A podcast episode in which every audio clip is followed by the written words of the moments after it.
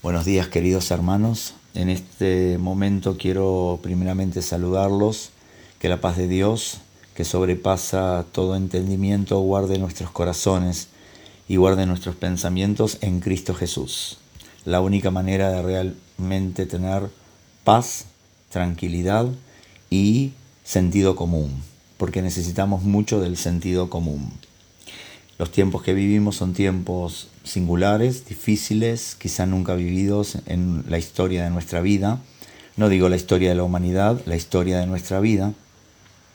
Pero a pesar de los tiempos, nosotros como cristianos tenemos algo que es eh, maravilloso y es a Dios, justamente a Dios. Y no tenemos que olvidarnos de que si Él ha sido fiel siempre, ¿por qué no va a ser fiel ahora? Si Él nos ha cuidado, nos ha guardado, nos ha sanado, nos ha librado, ¿por qué no hacerlo ahora? Quiero dejarles el Salmo, eh, perdón, Isaías 46, 9, que dice, acuérdense de las cosas pasadas desde los tiempos antiguos, porque yo soy Dios y no hay otro Dios y nada semejante a mí. Ningún plan del enemigo, ningún plan humano macabro, ninguna confabulación secreta tiene más poder que nuestro Dios. Y el Salmo número 91 dice, con sus plumas te cubrirá y debajo de sus alas estarás seguro, porque has puesto a Jehová, que es mi esperanza, al Altísimo por tu habitación, no te sobrevendrá mal, ni plaga tocará tu morada. No tendrás, no temerás el terror nocturno, ni saeta que huele de día, ni pestilencia que ande en oscuridad, ni mortandad que en medio del día destruya. Pues a sus ángeles mandará cerca de ti, que te guarden en todos tus caminos, y en las manos te llevarán para que tu pie no tropiece. Y como estamos tan vulnerables, tan vulnerables, y parece que las noticias nos ponen vulnerables, estamos escuchando todo el tiempo de lo que va a pasar, que es terrible, que cada vez es peor. Yo los animo a mirar al cielo,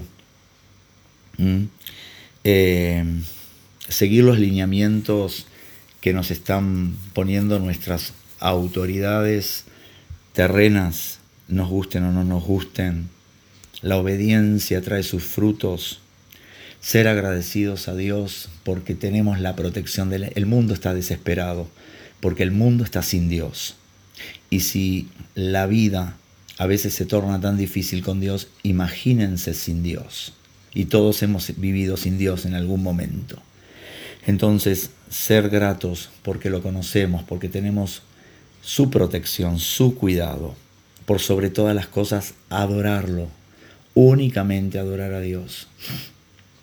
Él es el Dios de nuestras vidas, Él es el Dios de nuestra esperanza, Él es el Dios de nuestro presente, Él es el Dios que nos llama por nuestro nombre y nos ha puesto sobrenombre.